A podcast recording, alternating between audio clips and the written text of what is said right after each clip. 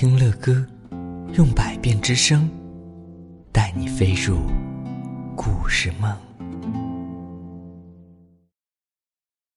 大雄心里发慌，是不是朋友们已经把他忘记了，还是因为自己曾经撇下了他们，所以他们都生气了？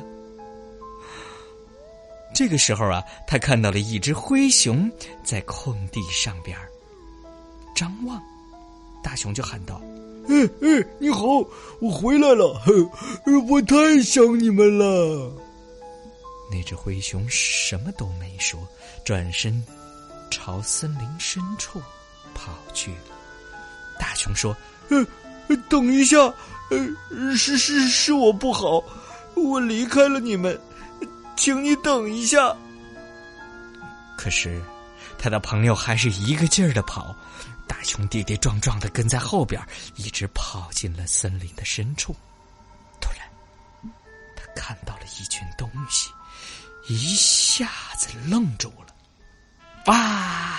原来朋友们并没有忘记大熊，他们没有生气，而是为他深感自豪哦。嘿，朋友们在大树上挂满了大熊演出的各种各样的精彩照片，还有杂志的采访。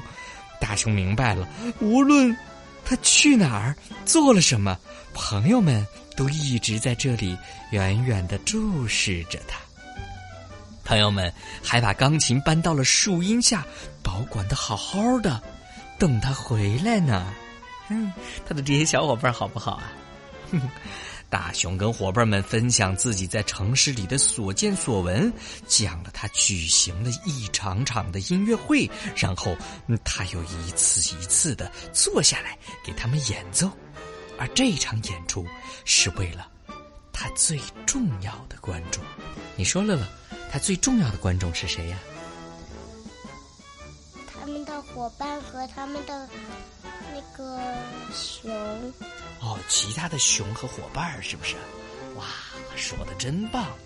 嗯，确实是他最重要的观众，因为没有他们，大熊就学不好，对不对？嗯。这个故事好听吗？好听。好的，下一集我们接着讲，给小乐乐讲，也给其他的宝贝们讲。完了。